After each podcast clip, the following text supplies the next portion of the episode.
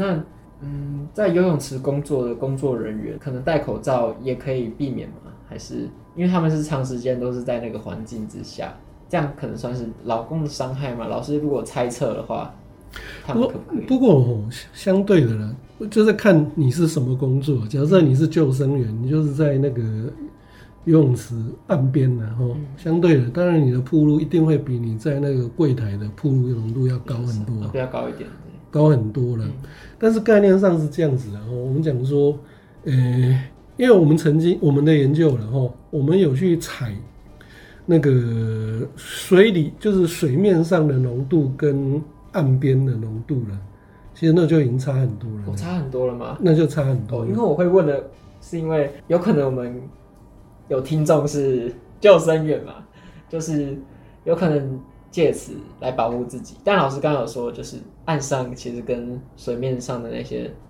有点差别，差的蛮多的。嗯，OK，嗯，那在我们平常工业区也有可能产生类似的气体吗？嗯。你说类似的气体，类似的三氯胺、三氯甲烷这样子。哦，当然了，因为这个这个三氯胺吼，我讲我们讲说那个它它就是自来水加加氯消毒，一定会、嗯、一定要加的啦。我因为其实哦不加是更糟糕啊，是因为有病菌嘛？对。哦，所以所以说为什么会发明加氯消毒？嗯、主要比如说，呃，如果是公共卫生的，大家一定听过一个故事啊，嗯、就是英国的那个什么西发生一个 John Snow，对不对？他就是他发现说水污染里面会有这个霍乱病菌的，哦，所以就是水井当中，哦，距离那水井越近的人，罹患霍乱的那个比例就越高。嗯、那确实确实，然后。我我曾经看过一篇文章，他是写说加氯消毒是上一个世纪最伟大的发明啊。嗯，因为没有加氯消毒，我比如说现在全世界不干净的水，最严重的是哪里？非洲嘛，对不对？因为它真的是比较落后嘛，他们也没有自来水的系统，所以他们每一年因为不干饮用不干净的水，造成小朋友的生病啊，腹泻相关的疾病，像霍乱啊、伤寒啊、阿里巴尼痢疾啊。这些疾病啊，每一年大概死亡小朋友大概两百万人呢。嗯，所以是算没办法避免了。哦，所以这个就是我们讲说，从风险管理的角度来讲，嗯、你要不要用这个技术呢？嗯，要，虽然有可能衍生负面的影响，但是不要，你产生的影响比这个还更大。哦，所以可以算是必要之恶。啊，所以人类才在不断的研究说。有没有更取代的方法了？那目前看起来几个啦，杀菌的，比如说紫外线的杀菌啊，臭氧的杀菌啊。嗯。但是臭氧是另外一个课题啊。嗯，是。哦，臭氧是另外一个课题，因为臭氧本身其实也是一个，我们讲说，呃，你可能都听过那个叫做臭氧层破洞，对不对？嗯。我们讲到臭氧层破洞是那个非常高空的臭氧啊，我觉得臭氧这样也可以让紫外线不会那么多的进来到地球。所以你就可以避免紫外线的铺路啊。嗯。哦，好，那所以高空的臭氧是好的臭氧，但是臭氧本身其实它空气污染，你如果看那个空气污染的监测，我们监测五个化学物质啊，PM10 或 PM 二点五，氮氧化物、硫氧化物、二氧化硫，然后然后一氧化碳，另外一个就是臭氧。哦，那因为臭氧本身其实它也是一个反应性很强化学物质啊。所以它就是它浓度高的时候啊，你暴露呼吸到这个臭氧啊，嗯、你的呼吸系统也是容易受到攻击啊。是，那老师刚刚有说到自己研究有两个领域嘛，一个是游泳池，那想问另外一个是另外一个是什么？然后也做研究的契机是什么？好，那个我另外一个研究有趣的研究其实是那个。嗯炸薯炸薯条了，哇，又更贴近民生了。对对对对，嗯、好，那大概是这样子哈。但是在二零零二年的时候，然后瑞典的科学家就发现说，那个炸薯条在薯条里面当中会产生一个致癌物质啊，叫做丙烯酰胺呐。嗯，哦，那丙烯酰胺怎么形成的？因为我们都知道说薯条就是马铃薯嘛，马铃薯就是就是所谓的葡萄糖淀粉。嗯。就是葡萄糖，对不对？然后，那你炸薯条的过程当中，这个葡萄糖会跟一个蛋白质反应的，叫做天门冬氨酸的。哦，所以这葡萄糖一碰到天门冬氨酸，它们就会经过一系列的，就是温度变化的过程当中，嗯、它会开始产生一些化一系列的化学反应，然后脱汤基啊、脱水啦，然后断链以后结合在一起，结合在一起就会形成叫做丙烯酰胺了。嗯，哇，那但是世界卫生组织把这个丙烯酰胺归类到人类极可能的致癌物质啊。哇。哦，那你现在看说，全世界一年有几亿的人口每天在吃炸薯条，那不是不得了的事情吗？确、嗯、啊，的确。对啊，哇，所以这是引起轩然大波嘛。嗯，嘿，所以开始大家都在研究这个炸薯条了。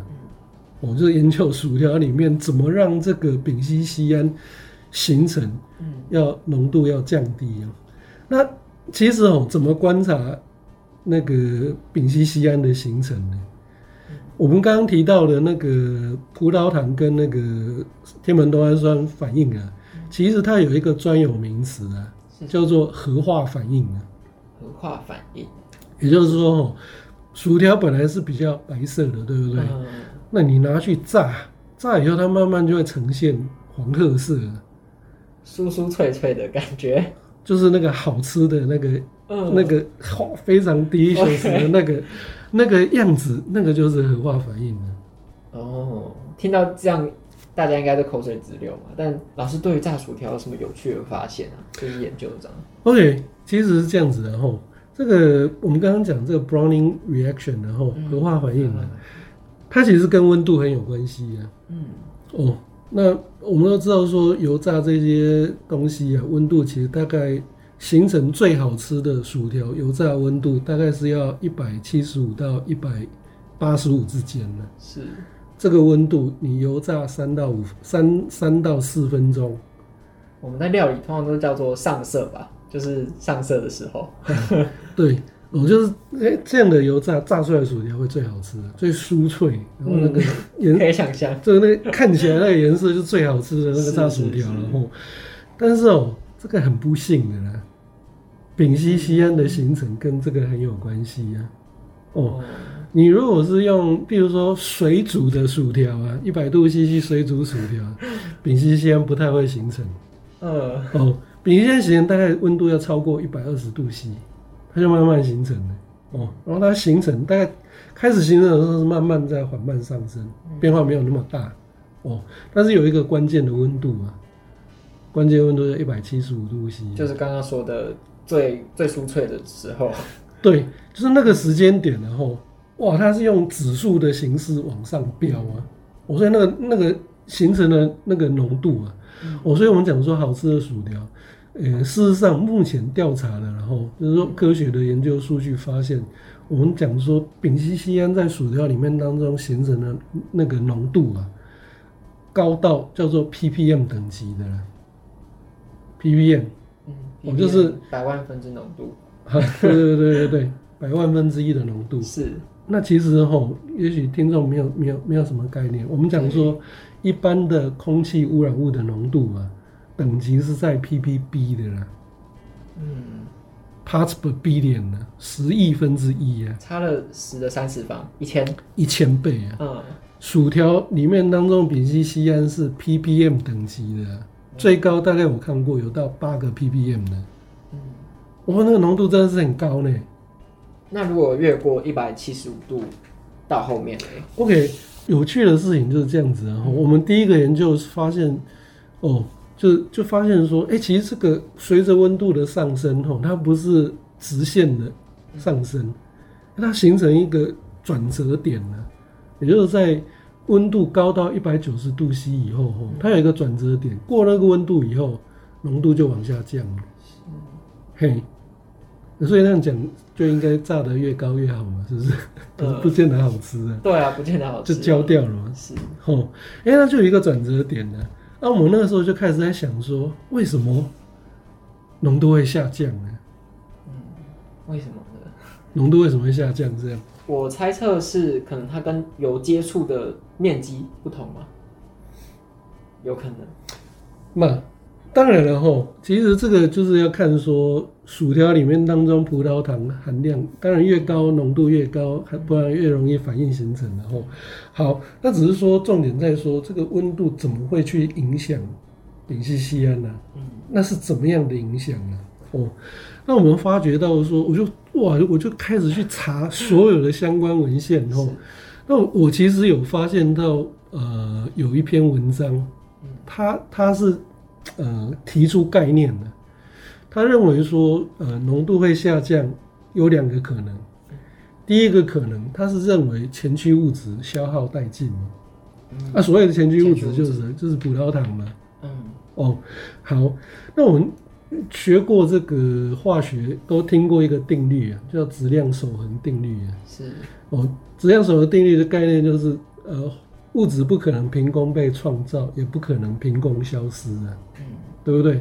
质量要守恒。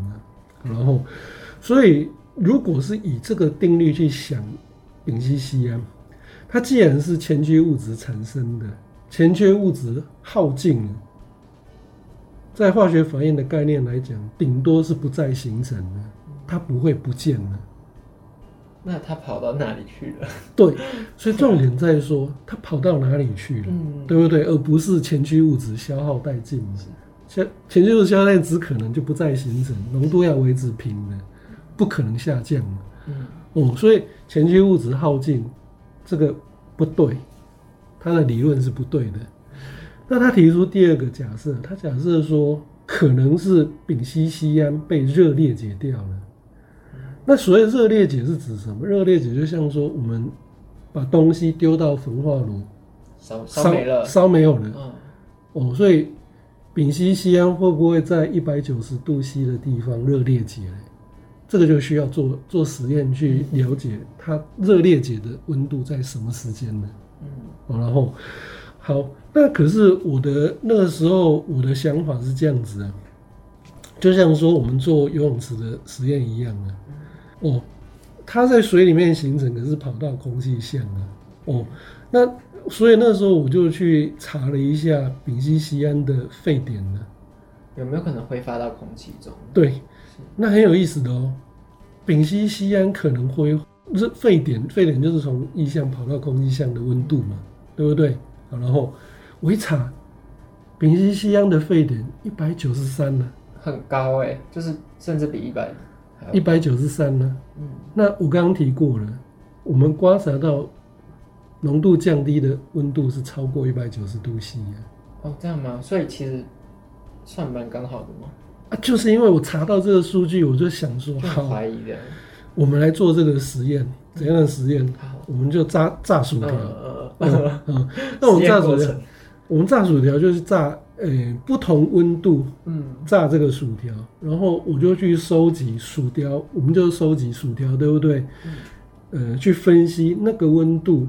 炸出来的薯条里面当中丙烯酰胺浓度，然后我们同时去收集炸那个温度的油里面当中丙烯酰胺的浓度，那同时是采空气丙烯酰胺的浓度，所以就设计油炸温度不一样的温度炸出来的薯条，那这三个项丙烯酰胺的浓度变化，而且我们就发现，哎、欸，跟我想的完全一样啊，炸的温度。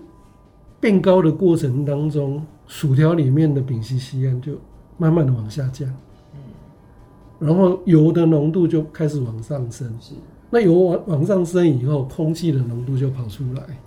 嗯，所以它变成是一系列的这个，就是薯条从薯条当中产生丙烯酰胺，然后油里跑到油里面去，然后挥发到空气。就是这样的一个过程的。哇，那这样就回到老师研究范围，就是所谓的空气的污染研究了。哦，对，所以你知道吗？全世界的人都在研究薯条，吃薯条要铺入丙烯酰胺，从来没有人去关心过油炸薯条人薯条的那个人他会铺入丙烯酰胺。嗯，嘿，对，那所以我们就做出这个结果来了。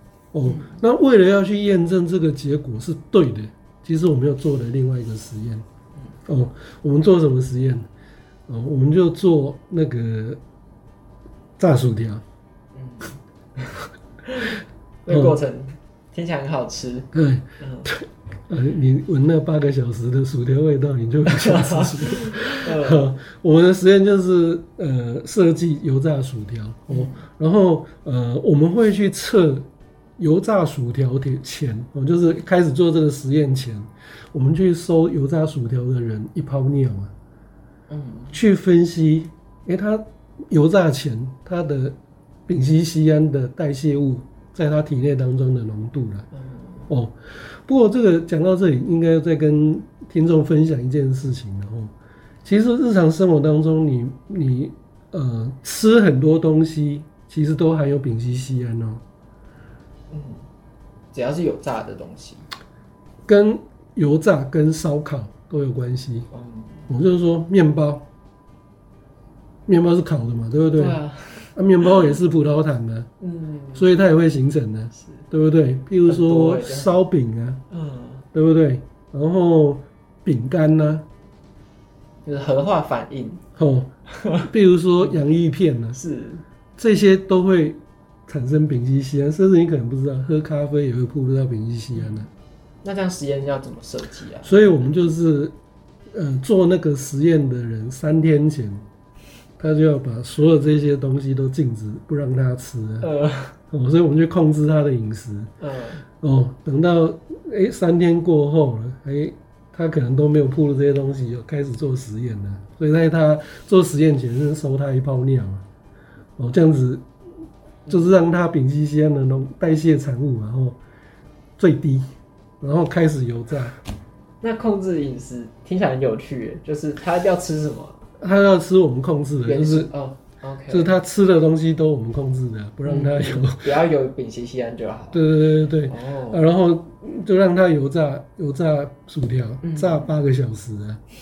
哦，嗯啊，当然了，中间他有去尿尿，都都要把尿收集起来，然后啊，然后等油炸完八个小时以后，对不对？他这个等到他晚上回家有尿尿再收集，然后来分析说他这一天当中他的尿液里面当中这个丙烯酰胺的代谢产物啊浓、嗯、度的变化啊。好，那最后怎么发现？哎、欸，当然，当然就发现了，对，就随着铺路前浓度当然相对低啊，然后开始铺路以后浓度就往上升了，就是这个样子啊。哦，然后我们为了要去了解说，那怎么保护这些呃油炸薯条的人？对啊，这很重要。所以我们另外一组实验就是让他油炸的过程当中戴口罩呢。嗯，哈，啊，这个不过这个我们中间也发生一个小插曲啊，哦，就是。呃，我们本来单纯的想象说，戴口罩去比较没有戴口罩，是不是戴口罩的代谢浓度、尿液的代谢浓度会比较低啊？嗯。但是第一次做这个实验就发现没有嘞。嗯。怎么戴口罩没有比较有保护啊？哇，那是为什么？好，那这个就扯到就是说，吼，因为我们单纯的想象说。丙烯酰胺是挥发性的有机物质嘛，吼，所以你要戴的口罩不是我们这种医药用的口罩，医药用口罩是保护 PM 二点五啊，嗯，对不对？这是颗粒物啊，但是丙烯酰胺是挥发性的有机物质啊，对，所以我们请那个实验的人戴的口罩是活性炭的口罩嘛，哦，就是用吸附的啦，嗯，但是哦，做出来的实验结果就发现没有用，所以可以想象的是什么？为什么？就是活性炭太多了吗？吸附的浓度太高，它已经要饱和了，饱和了，所以保护效果不存在了。哦，所以后来我们就又换另外一个想法，就是那你不要那个口罩戴一整天。嘿，光是想象就知道那个环境应该是很油腻的。哦，每天这样吸这样的空气。所以我们的那个再做另外一个实验，就是那你每十五分钟换一个。活性炭的口罩是，那这样子出来结果会如何？那当然就相对的降低了。嗯，所以表示是什么？要一直换口罩？不是只有吃炸薯条会暴露丙烯酰胺，嗯、空气确实是会影响那个人暴露的。哇，这样就关系到一个劳工的健康嘞，就是在工作的时候。对，对，那所以意思是什么？我们其实有时候在想说啊，大家那么在乎。室外空气的品质，可是有时候你去想想看，你一天当中生活再多的是室内，那室内有各式各样产生空气污染的行为啊，嗯，啊，你都在不经意当中会铺路，而且这个铺路啊，算出来的风险相对的也是不低的哦。为什么会不低啊？哎、欸，我刚刚提过了，丙烯酰胺的等级是 ppm 等级的，你觉得它从薯条里面当中产生挥发出来的浓度？所以到时候那个空间其实都充满着这样的一个环境。哦，所以另外一个可以考虑的就是抽抽抽风抽哦，对，对不对？就是那个抽风设备的设计啊，通风的一个机制让它减少。对对对，哦，哦，哎、欸，其实其实就像刚才游泳池的研究一样的，或者说跟炸薯条的研究一样。其实薯条的那个游泳的研究，我也曾经想过了，因为我们刚刚提过了那个。浓度最高的地方是在那个水面十五公分高的地方，浓度最高了。但是你自己想说，一个游泳池的通风，譬如说它抽风设备都装在什么地方？天顶。天顶啊。嗯。效果好吗？我觉得不好，因为味道平常还是会闻到啊。就是老实说，我刚说的。嘿，其实有一次你知道吗？我去吃烤肉啊，我就看那个。烤肉店他们的抽风的设备，上面有一个圆盘的那种，倒不是圆盘的设备。有些烤肉店它的抽风是装在，它是在这里烤，就在旁边。哦、所以我就想过，早点那样。对对对，所以我想过说，哎、嗯欸，那你那个抽风设备不是不是不要装在天花板？嗯，你的抽风设应该是让你的游泳池的那个水面跟旁边的墙壁呀，从那里抽效果是最好的。哦哦，同样的。你在油炸薯条啊，你若是装在上面，在那里油炸啊，其实这个东西它要抽过去的过程，你还是暴露，还是会吸到。我就是油炸的地方跟抽风的这个，所以你的设计是从这里抽还是从旁边抽？这就跟设计的一个理念上很有差别。对，那、啊、这个这些想法就是确保一个人是不是可以让他健康的，对，很最好的设计啊。嗯，嗯。哦，那老师的研究听起来真的很有意义。那最后，其实我想问一题，就是其实现在啊，就是在我们环境社会中推广很多就是节能减碳的方式，然后减少碳排的方式，但是大多的做法都蛮笼统的，就是没有一个确切的做法要怎么去避免。那通常就是可能自己做个几天就就忘记啊，或者忽略了嘛。那我们该怎么态度来正视？就是老师刚刚说的。环境中可能无时无刻会碰到，但是我们却没有真的有在注意到的一些细节，那让大家更自主的，就是落实在日常的生活中。就像老师，我觉得刚刚的呼吁就真的蛮有意义的，就让大家知道哦，原来这些物质像是在游泳池，我们根本就不会注意到说那些物质对我们身体。有什么很大的影响？那老师有什么建议或什么方式可以让大家就是在日常生活中又提起这个性质去实施呢？其实我觉得你们的节目是很好的一个管道啊。嗯，嗯，哦，就是我们讲说风险的认知啊。嗯，怎样才会有风险认知？哎，你就是要不断的，你知道吗？宣传的。嗯，哦，所以嘿，那个你够卫生吗？是，对不对？就是你要让你就是至少要知道我是处在什么样的一个情况啊。那更重要一件事情其实是这个，然后，呃，比如你刚刚提到的这个叫做节能减碳，或者是说地球气候变迁。嗯，其实气候变迁产生对人类产生影响其实是很大的。嗯，那我们都知道气候变迁产生的影响吗？大多数人其实并不清楚呢，认识的不够深呢。那因为你认识的不够深，你就不会太 care 你，就不会太在乎了。哦，所以其实很重要的事情就是要让呃相关的知识的普及化啦。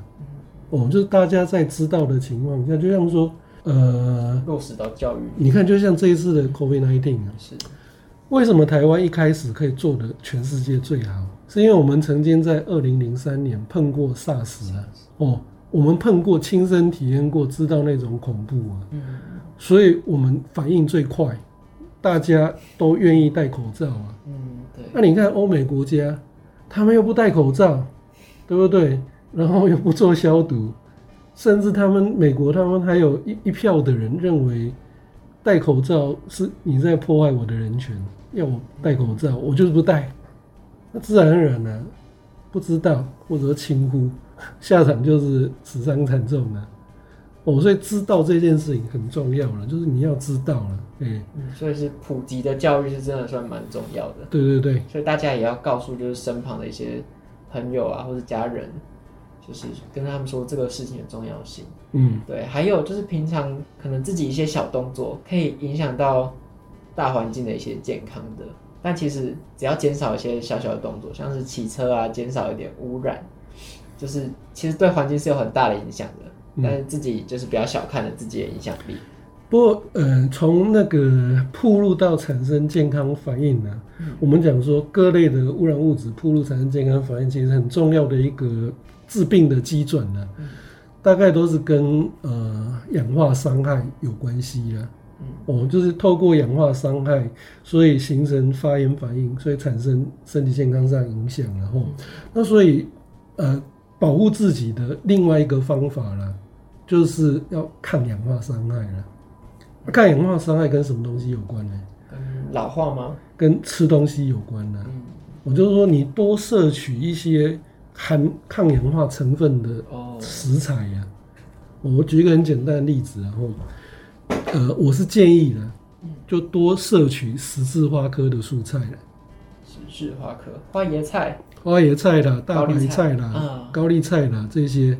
十字花科的蔬菜啊，因为这十字花科蔬菜里面当中含有很好的抗氧化的成分呢。嗯，我觉得你日常生活当中吃越多这些东西，即使有这些外来物质侵入到体内，它要它它要形成氧化伤害，但是你有抗氧化伤害物质跟它打仗呢，嗯，你伤造成伤害的影响相对就较低了。是哦，所以像说。呃，流行病学研究其实很明显的发现，比如说以那个心血管疾病而言，哦，多吃十字花科蔬菜的人，每天呢，哦，它是指每天都有吃十字花科蔬菜的人跟没有的人去做比较啊，心心血管疾病的风险大概降了十五个 percent 呢，很大的比率。哈，那像癌症，比如说肺癌啦。胃癌、肺癌，或者是女性的这个什么西啦，子宫内膜，嗯，子宫内膜癌，是多吃十字花科蔬菜的人风险，就是每天都有吃十字花科风险，大概会降到三十个 percent。所以不只是尽平常自己的行为啊，还有可能吃的东西也可以用来养生。嗯，那到最后我们老师有什么讯息可以推广给大家的吗？像是。老师有想讲讲看，最近自己拍了一部纪录片嘛？那我们可以把链接放在我们的资讯栏里面，好啊，大家可以点。可以，可以，可以，这就麻烦你了哈。好啊，好啊。我其实，我其实是有想要让大家知道什么是空气污染的。我、嗯、那另外一个层次是说，让大家知道说，哎、欸，我怎么去关心空气污染？那我要怎么去关心？啊，教大家怎么看这个空气品质的那个指标啊？好。然后介绍一下台中市空气污染的现况嘛，嗯、哦，所以我们拍了一部纪录片呢，叫什么名字？还是还没有名字？台中市的蓝天与白云呢？嗯，哦，其实我主要是要让大家知道说，那个空台中市的空气污染，其实从二零零九年开始到现在，嗯、至少都降了二十个 percent 以以上了，嗯、空气品质一直是在变好的啦，嗯、嘿，所以。就就是正确的知道这些事情，是了解我们的空气污染怎么形成，那、啊、怎么有哪一些空气污染源？相对的知识的普及，就是我刚刚提到的，大家要知才是正确的。是，就跟我们节目的宗旨一样嘛，就是要跟大家说有关于健康的概念。对对对，嗯。那好，那我们最后呢，就谢谢老师来到我们的节目当中。嗯，也谢谢大家。好，那我们今天节目就到这边啦。嘿，hey, 你够卫生吗？下次再见。哦，是，大家我们下次再见，拜拜。拜拜。好。